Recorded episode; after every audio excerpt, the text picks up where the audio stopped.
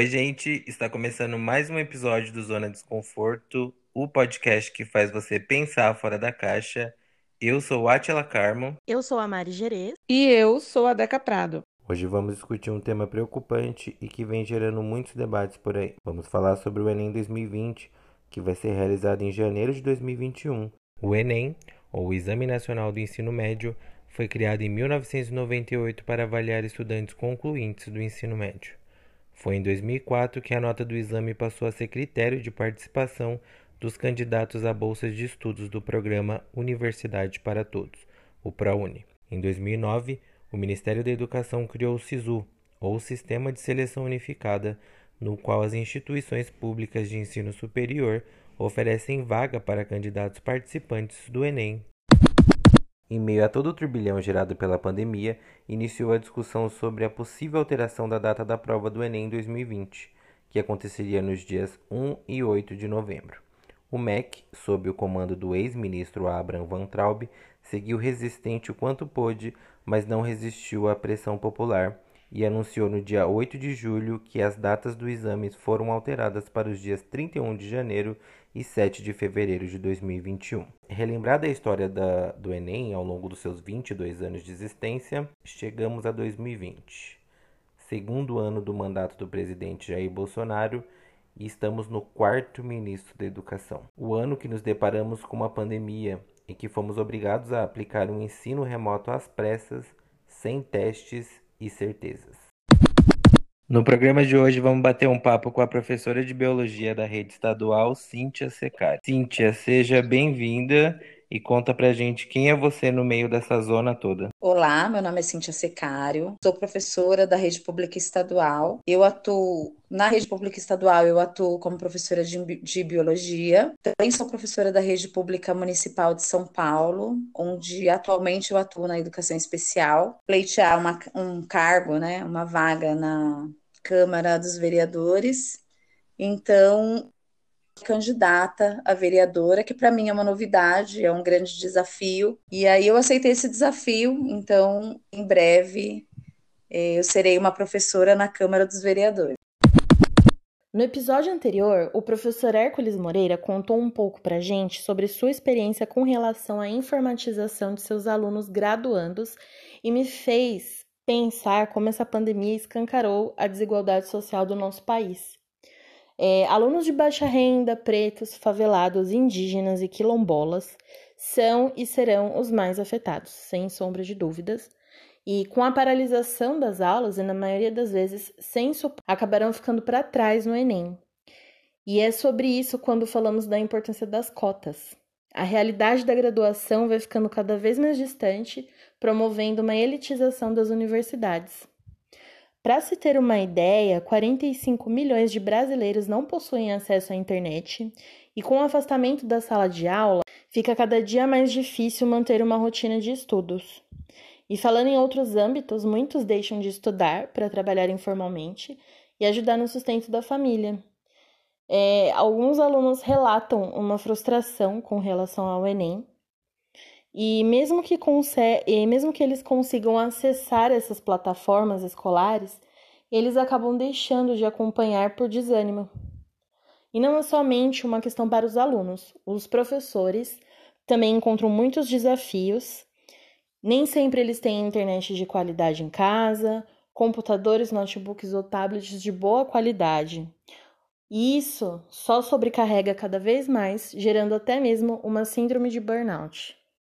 Cintia, eu queria aproveitar e começar com uma pergunta. Você acha que houve uma frustração por parte dos alunos com relação ao Enem e à escolha dos cursos? A gente está agora no momento que a gente já tinha uma situação, uma situação atípica, uma situação diferente, né? Que é o contexto do governo federal, um governo que não tem preocupação com o futuro do país, sobretudo com futuro dos nossos jovens. E a gente já vem com o processo de precarização do Enem desde o ano passado, que foi o primeiro ano de governo dele. O que aconteceu ano passado, por si só, já trouxe uma, frustra uma frustração para os alunos. Então, a gente agora tem dois problemas. A gente tem o problema do governo federal, que não tem preocupação com o Enem, com nossos jovens, e a gente tem um contexto de pandemia que agravou aquilo que nós já tínhamos. Na escola pública, a gente demorou muito para conseguir adequar, nesse contexto de pandemia, as nossas aulas com as novas ferramentas. Então, enquanto que nas escolas particulares, muitas delas, o, o retorno já foi de imediato, inclusive com plataformas, vários, os mais variados tipos de plataformas, no caso da escola pública, é, houve uma demora, fez com que os alunos terceiranistas, no caso, perdessem quase que totalmente a, per a, perspectiva relacionada ao Enem. Então a gente corre, tenta fazer o máximo, mas para a escola pública a gente passa muita dificuldade, inclusive na, na quantidade dos alunos que acessam as ferramentas, mas ainda assim a quantidade de alunos que acessam esses materiais é mínima. A gente entende também que a mídia também não ajuda, o governo também não ajuda, e a gente já vem de, um, de uma educação precarizada. Ô, Cíntia, você pontuou essa questão do governo, que não é muito feita educação, e todo o desmonte que tem por trás disso, é, mas eu queria que você falasse sobre dois pontos. Postergar o Enem, jogando ele para 2021, não seria um problema também? Porque a gente também estaria postergando o problema, né? Porque os alunos não vão aprender nesse finalzinho de ano até chegar janeiro para conseguir passar nessa prova. Vai ter um tempo a mais, mas não é o suficiente. E jogar para 2021 também a quantidade de vagas que vai ter em 2021 vai ter que ser dividido em dois Enems, né? Porque no ano que vem terá o Enem no final do ano. Existe um, um segmento do professorado que é adepto à ideia de cancelar o Enem. Eu, particularmente, fico dividida, né? Porque eu tenho uma filha terceiro-anista que está na rede particular, ela é bolsista. Eu, como escola pública, numa plataforma que pouquíssimos alunos participam, 40%, cerca de 40% dos alunos de escola pública não tem nenhum computador ou tablet em casa. É um contexto né, social da, da, da aula remota do período de pandemia. E eu vejo, por, por sua vez, os alunos das escolas eh, têm um pouquinho mais de condição e, como eu já disse, eles eh, mantiveram o, o ritmo de aula normal, o professor está em tempo real, como se fosse em aula, em, em, tempo real de aula. Os alunos fazem prova e aqui, no caso, dois filhos no ensino médio agora, e o, os dois, eles precisam de dois equipamentos em dias de prova, que seria o computador ou um tablet. Então, é um. É você percebe, assim, um, um, uma desigualdade muito grande, enquanto que no, no Estado a gente não tem acesso a equipamentos, na, nas, nas escolas particulares eles têm, e eles se adequam e com muito bem a essas situações. Para agregar um outro ponto de vista à nossa discussão, também convidamos um professor da rede particular de ensino para dar o depoimento de como tem sido para ele ensinar durante a pandemia do novo coronavírus. Seja bem-vindo, Rafael Fortes, e conta pra gente quem é você no meio dessa zona. Olá, gente, tudo bem com vocês? Meu nome é Rafael, eu sou professor, sou formado em História, trabalho na rede particular de ensino, trabalho em vários colégios, então eu trabalho atualmente exclusivamente com colégios particulares e cursinhos pré-vestibulares. Não somente eu, mas acho que todos os professores, nós tivemos que nos reinventarmos. Nós estávamos habituados a uma forma de ensinar, uma maneira de trabalhar, que é uma maneira que envolve diretamente contato com o aluno que envolve diretamente contato diário com o aluno, contato presencial com lousa, com eventualmente com giz, com caneta, com carteiras, com livros. De repente, todo esse cenário mudou. Em apenas alguns dias, nós tivemos que rever totalmente a nossa maneira de ensinar. Uh, algumas escolas onde eu trabalho aderiram a vídeos gravados outras trabalharam diretamente com plataformas à distância, né? plataforma Google Meet, plataforma Zoom, são plataformas para aulas uh, online, diretamente ao vivo, algumas com aulas gravadas, outras com aulas que apenas aconteciam naquele momento. Então foi uma adaptação bastante drástica e traumática. Eu posso dizer que, pelo menos no meu caso, a minha carga de trabalho aumentou quatro vezes. Né? Você tem que preparar a aula, você tem que editar a aula, editar o material, montar uma lousa. Então deu bastante trabalho. Rafael, e qual que é a sua opinião a respeito do retorno presencial das aulas?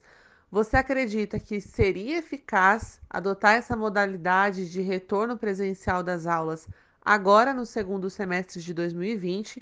Ou seria melhor todo mundo continuar né, com o isolamento social, cada um na sua casa, e retornar às aulas no início do semestre do, ou do bimestre, né, como acontece nas escolas, em 2021? Eu acredito que essa modalidade não seja muito eficaz, porque ela vai gerar muitos problemas. Ela vai gerar mais problemas do que soluções. Como é que vai ser esse sistema de rodízio? Escolas vão colocar uma câmera na sala, o professor dá aula, os alunos que estão presenciais assistem, os alunos que estão em casa acompanham ao vivo, ou vai dobrar a carga de trabalho, o professor vai ter que gravar vídeos e ainda dar aula presencial, ou seja, ele vai ter que dar a mesma aula usando duas plataformas diferentes. Então, acredito que isso não ficou muito claro. Né? É óbvio que existe o problema de pensar, por exemplo, nos pais que precisam enviar os filhos para a escola. Mas aí é uma questão também de se pensar em que medida isso pode ser pedagogicamente eficaz, pode ser pedagogicamente útil. Uh, eu acredito que o ideal seria manter as coisas como estão agora. Eu acredito que o ideal seria para 2020 manter as aulas online, para não disseminar mais ainda a doença, não disseminar mais ainda o vírus. Com relação ao Enem, a gente pode dizer que o Enem é um momento difícil para os alunos, né? Eles estão preocupados, eles estão ansiosos, eles estão estressados já num momento de normalidade dentro de um contexto de pandemia, isso fica ainda pior, porque o nível de estresse dos alunos, de apreensão e de ansiedade aumenta muito. Eles não sabem o que vai acontecer, não sabem como será. Uh, além da preparação para as provas, além da ansiedade pela realização da prova, vem também a ansiedade por saber como será essa aplicação, em que momento será. Além disso, a gente tem que pensar também que muitos alunos, milhões de alunos no Brasil, não têm nem casa para morar, não tem um espaço para estudar, não tem um local onde eles possam parar e fazer as leituras, né? Muitos alunos nem sequer acesso à internet têm. É muito estranho você ver a propaganda do Enem mostrando alunos na sua casa, no seu quarto, quando essa não é a realidade brasileira. O ideal seria, dentro de um mundo ideal, vamos dizer assim, o cancelamento da prova e o cancelamento do ano de 2020, praticamente. Mas isso não dá para acontecer e isso complica também o cenário para as universidades, que vão selecionar os seus calouros.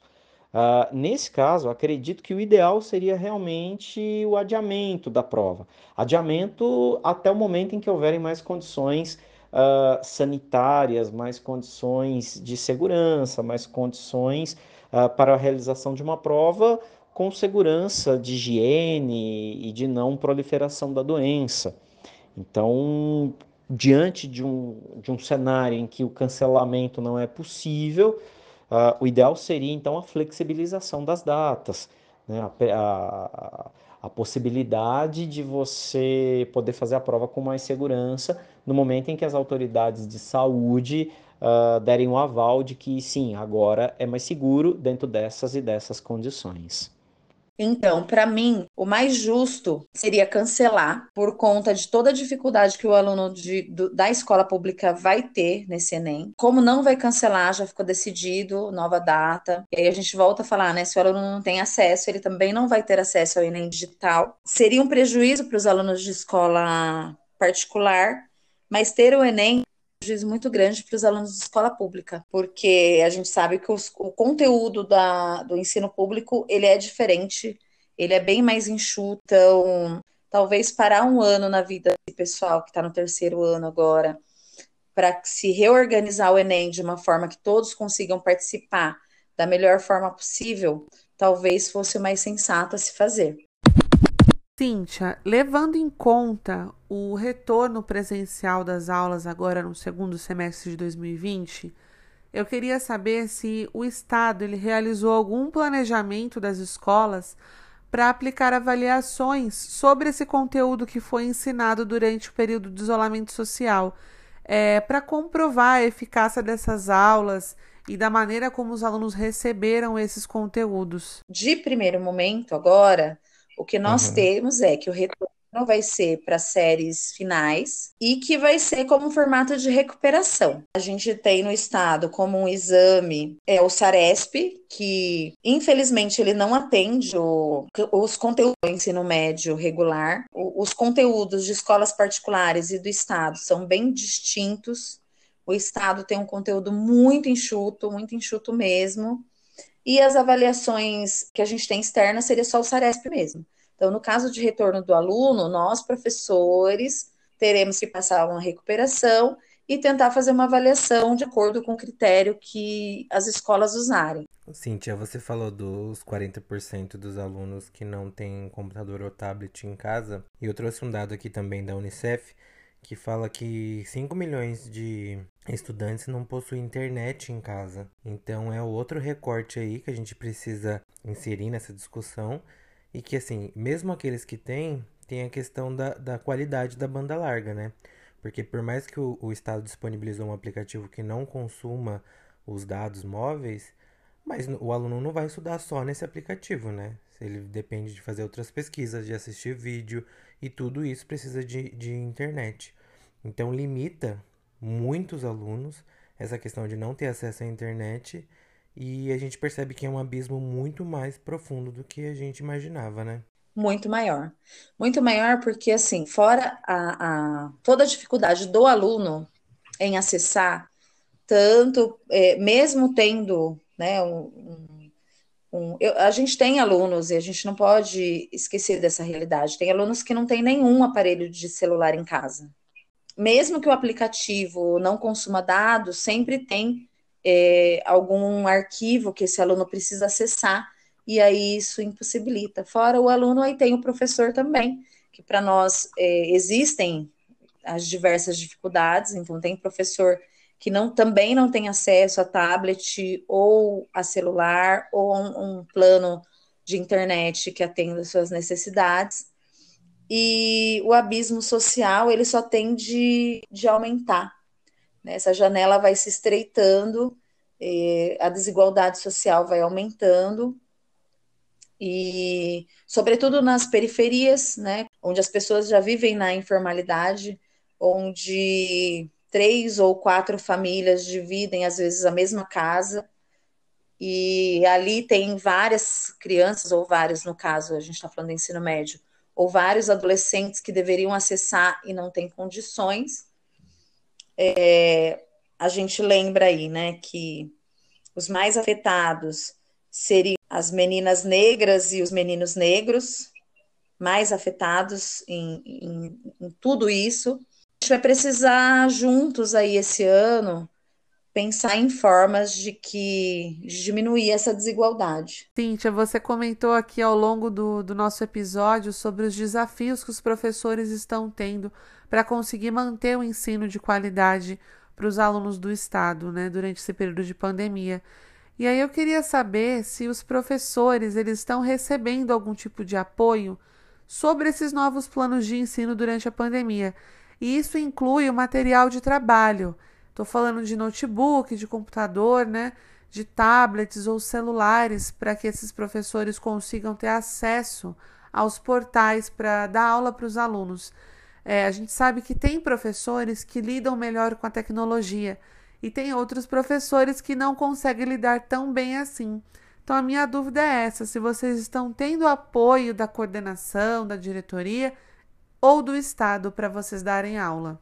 Então, em relação a, ao acesso a essas novas ferramentas, através dos canais ou mesmo através do, dos amigos né, do, de trabalho, a gente sempre tem ajuda nesse acesso a ferramentas. Temos professores é, com, com idade mais avançada e que a dificuldade, assim, quanto maior, mais, é, mais idade tem esse professor, mais dificuldades ele também tem em acessar essas novas ferramentas.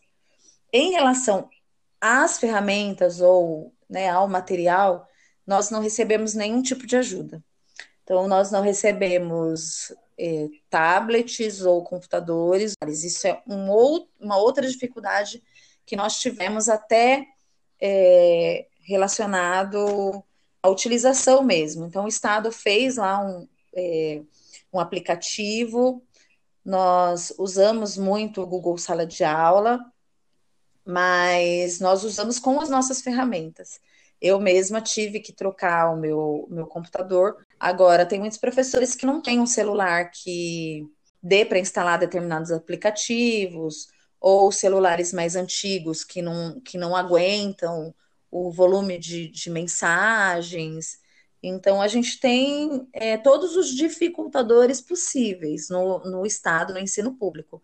E aí a gente sabe que isso aí só faz crescer o abismo entre os alunos de escola particular e os alunos de escola pública. Se com a presença física do professor em sala de aula nós já temos esse abismo, com o ensino remoto, isso aumenta é, exponencialmente. E os alunos, principalmente de periferia, a gente sabe que as famílias vivem na informalidade e a gente não teve um amparo do governo do estado. Houve um boato de que Algumas pessoas seriam contempladas com notebook, mas até agora nada. A única coisa que foi feita foi o que eu, eu citei, que serviu para professores e alunos, que é o canal de TV, porque a TV chega a, todos, a quase todos os ambientes, e o aplicativo que não consome dados. Apenas isso. Segundo Angélica Caetano da Silva, professora de Educação Física do Colégio Federal Pedro II, no Rio de Janeiro, conta um pouco para a gente como está a sua rotina como mãe e professora em tempo integral. Ela conta também como tem se planejado para a entrega de atividades não presenciais com foco de apoio emocional e cognitivo aos seus alunos. Não fazendo uma defesa né, de um ensino remoto, né, até porque, claro, as diferenças, né, as desigualdades são muitas nos nossos alunos, mas a gente também percebe que existe aí a, a questão de, uma, de um direito à educação e que a gente pode pensar por esse viés como que a gente tem fornecido esse direito às famílias, né? Inclusive, alguns pais têm retirado seus filhos do Colégio Pedro II para que estudem em outros locais. Né? Acredito que, principalmente, quando a gente fala de alunos que são concluintes, porque irão fazer a prova do Enem. Caso a gente não consiga postergá-lo mais, a gente sabe que muitas escolas, inclusive as particulares, vêm reforçando essa desigualdade fazendo o trabalho remoto. Uma questão também que é importante sobre o trabalho remoto é como tem acontecido um, nesse momento da pandemia, né, um aprisionamento às telas, né?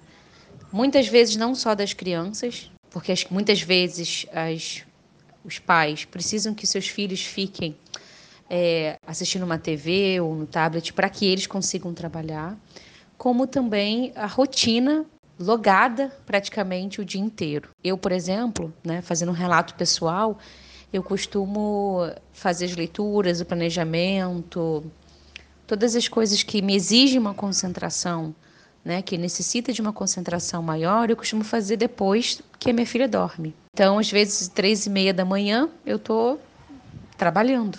Ou, quando eu tenho alguma reunião, eu preciso ser obrigada a colocá-la é, assistindo alguma televisão. Então, esse aprisionamento às telas, ele está acontecendo não só para as crianças, mas para nós, mães, mulheres que estamos fazendo trabalho remoto. E já ouvi relatos, né, e eu também vivo isso, que todos nós, todos os professores, estamos trabalhando muito mais nesse trabalho remoto em casa. Porque não, não é só o trabalho da mãe, né, o trabalho doméstico das mulheres mães, mas é, vinculado a esse trabalho doméstico o trabalho profissional nosso.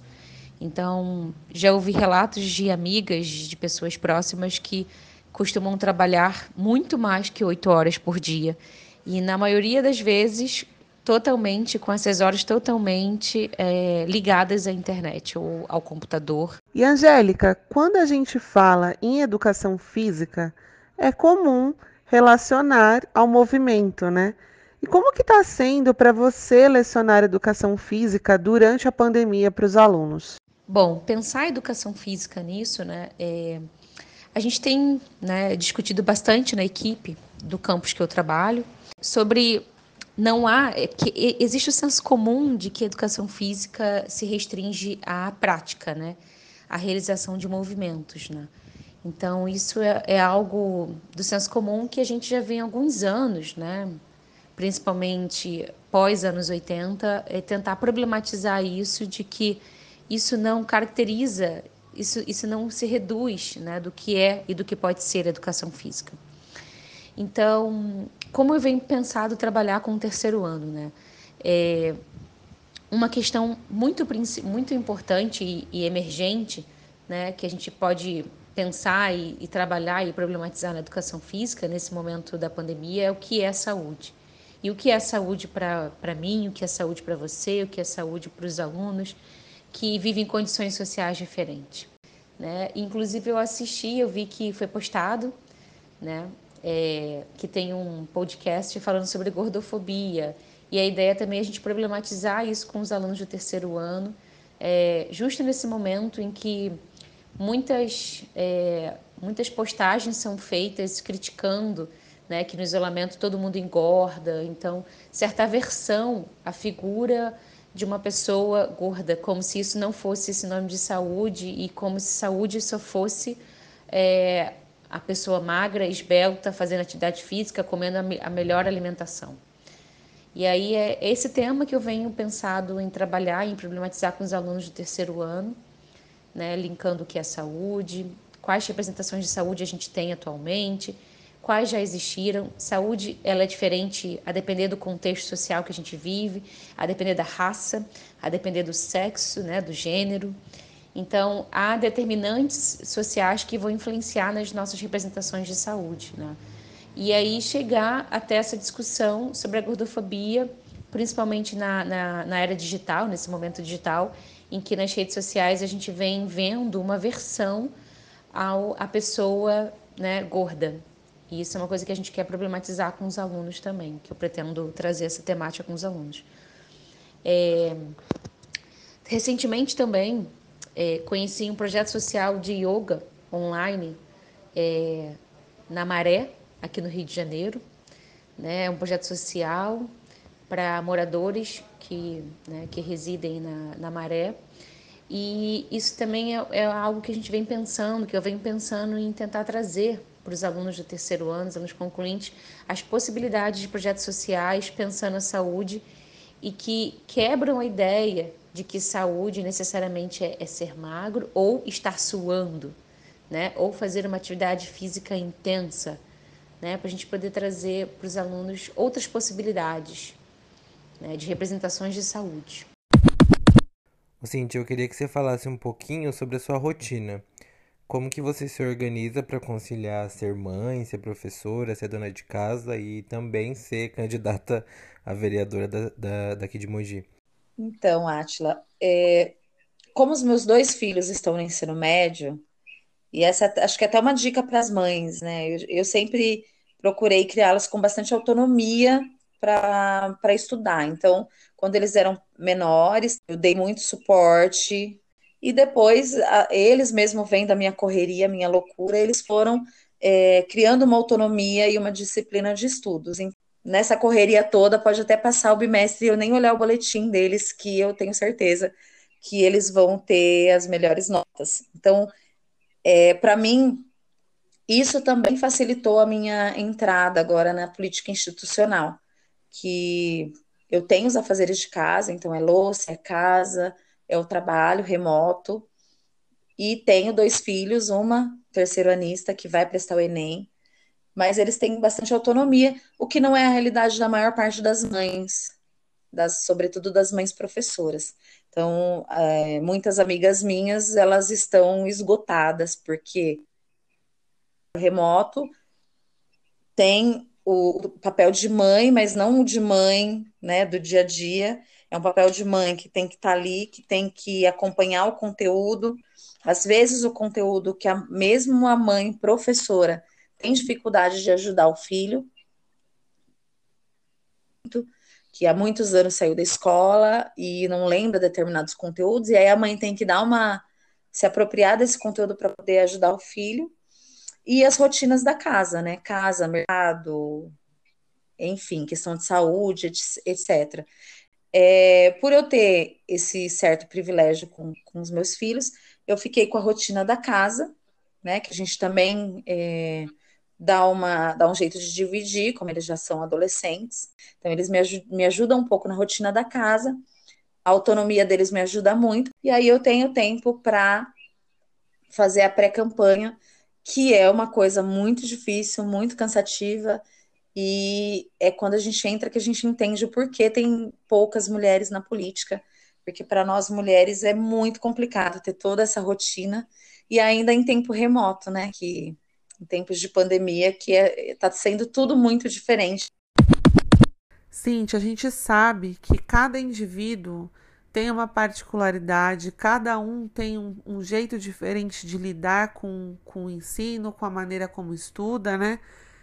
Tem pessoas que têm recursos melhores de tecnologia, que conseguem acessar essas aulas, tem outros alunos que não têm esses recursos. Então, eu queria que você desse algum recadinho, uma dica, para que esses alunos eles mantenham, eles tenham, né? Criem uma rotina para estudar e se sair melhor no, durante esse período de Enem e até para os alunos que não estão no terceiro ano, né? Os alunos que vão ingressar ainda no terceiro ano. Queria que você desse uma dica para eles, para eles melhorarem um pouquinho mais, ou dentro das possibilidades, a maneira como eles estudam e usem as ferramentas que estão disponíveis da melhor maneira possível. É, a, a, realmente a rotina de, do aluno é um dos complicadores que nós temos. Os alunos, como eles não têm que ir até o ambiente físico da escola, eles acabam é, se perdendo de, dentro dessa rotina. Então, de repente, o horário, né, ter um horário fixo todos os dias para estudar. Nós temos um, um, meio diferente de estar tá passando a matéria, organizada em dias, não em disciplinas como a grade normal da escola, justamente para que esse aluno ele possa ter um tempo é, para desenvolver o trabalho de cada professor. É, mas os alunos não conseguiram fazer essa rotina de estudo. Numa época normal, esse aluno estudaria das 7 da manhã até o meio-dia e 20. E a gente percebe que tem alunos que passam o bimestre todo e entrega pouquíssimos trabalhos e trabalhos assim, é, totalmente fora do esperado pelo professor. Então, as dicas que eu dou para esses alunos, não só para os alunos terceiranistas, tem que ser intensificado, porque o Enem ele vai acontecer, né? A gente tem as datas e foram datas que o que houve de certa forma a participação dos alunos. O Enem digital, 31 de janeiro e 7 de fevereiro. O Enem impresso, 17 de janeiro e 24 de janeiro. A gente tem as datas, então esses alunos vão ter que intensificar o estudo, é, com todo o prejuízo, porque a gente não sabe como ele vai acontecer ainda, se são só conteúdos do primeiro e do segundo ano, mas a gente tem plataformas de apoio. Então, a gente tem o que o professor passa em sala de aula, né, e que esses alunos, né, é, hoje a gente tem acesso a informações, muitos dos alunos têm acesso livros didáticos, então, de certa forma, dá para eles estarem acompanhando é, o conteúdo passado pelo professor. Se o aluno tem acesso à internet, então a internet tem aí uma vasta, é, uma vasta, muito, muita possibilidade para esses alunos. O Estado de São Paulo, ele disponibilizou o acesso a, ao Descomplica, então os alunos têm acesso gratuito ao Descomplica, dá uma, uma base, um apoio muito grande. Fora isso, existem vários grupos da sociedade civil organizadas e a gente tem vários canais na internet que estão dando um apoio, né, aulas de, de apoio, de reforço para esses alunos. E a, a dica principal é a leitura. Então, esses alunos, eles, de certa forma, né, eles, eles podem estar tá indo na escola, eles podem estar tá, é, pegando livro, é só conversar com as coordenações. Escola pública, nós professores não estamos indo, os alunos não estão indo, mas tem os coordenadores pedagógicos, os diretores que podem estar tá atendendo. E é, para tudo isso, um, um, horário de rotina. Então, se o aluno ficaria das 7 ao meio-dia 20 na escola, ele pode até acordar um pouquinho mais tarde, mas ele tem que entender que é o futuro dele que está em jogo, é o destino dele que está em jogo, e que é, o aluno ele pode ser, pode transformar a sua realidade, mas isso através da educação. E que o Enem, mesmo com toda a precarização, ainda é o caminho, é o melhor caminho de acesso é, do aluno ao ensino superior. Agora a gente vai para o Dica da Zona. Para quem está escutando o nosso programa pela primeira vez, o Dica da Zona é um espaço que a gente tem para falar sobre qualquer coisa que seja relacionado ao assunto do episódio. Isso pode incluir um livro, um site, um perfil no Instagram, um canal no YouTube, qualquer coisa que tenha a ver com o assunto que a gente está falando. E eu vou pedir para Cíntia dar a dica dela de hoje. Cíntia, qual que é a sua dica? A minha dica, eu vou repetir a rotina de estudos. A gente sabe que o ensino remoto ele é bem difícil. E aí, para não perder o ritmo, principalmente para os alunos do terceiro ano, é, definir um local para estudar, um local tranquilo. É, se precisar, pedir ajuda para familiares, colegas, o professor está sempre disponível. E eu vou dar a dica do, do Descomplica, que é um canal que para o aluno terceiro anista vai ser muito importante, não vai suprir todo, todo o déficit de, de aprendizagem do ano, mas vai ajudar vocês ficarem mais por dentro do conteúdo que vai cair no Enem. Algumas dicas, né, que eu posso tentar contribuir. É, eu sigo no Instagram cientista que virou mãe, é uma doutora que virou mãe e é bem ativista feminista também pela causa da mulher pesquisadora e também assim para me ajudar a pensar sobre o ensino remoto, sobre atividades remotas e que de preferência não sejam reprodutoras de uma EAD é, depositária, né, de uma bancária, né, que só reproduz o que muitas das vezes já acontece ao modo presencial, né? É uma, uma palestra do professor Mariano Pimentel, é, de um canal do YouTube que é DMQ Talks, que me ajudou a pensar bastante sobre possibilidades de fazer, de buscar fazer um, um trabalho remoto diferenciado em contato com os alunos, em que os estudantes tenham certa autoria. Para os alunos, para as famílias, é, eu né, sugiro que não desistamos de que temos uma luta pela frente ainda, né, que é a luta pelo adiamento do Enem, novamente, né? Então, que as famílias nos apoiem para que a gente consiga é, cancelar essa data e postergar mais uma vez. Então, são essas contribuições aí que eu deixo para os ouvintes e para todos.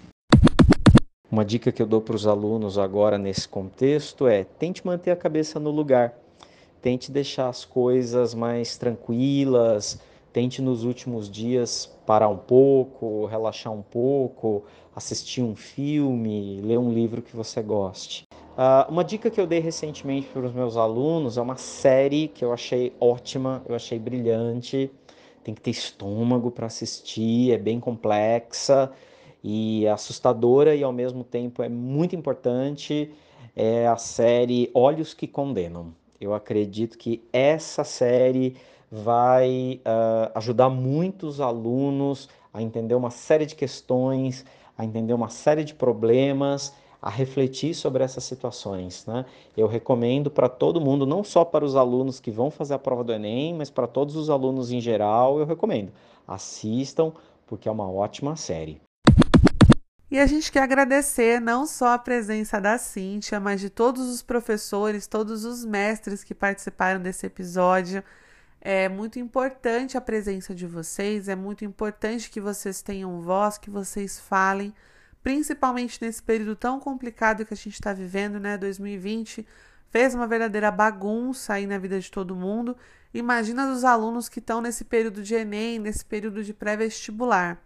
É, muito obrigada pela dedicação, pela paciência e principalmente pelo amor que vocês têm a essa profissão. Seríamos absolutamente nada sem vocês. Os professores são uma peça importantíssima, primordial na formação de todo indivíduo.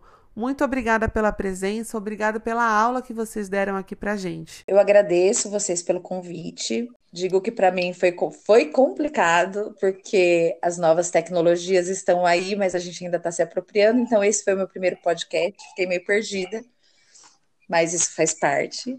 É, vou deixar as minhas redes sociais, Cíntia Secário, pode colocar Cíntia Secário que vai aparecer, o que tiver.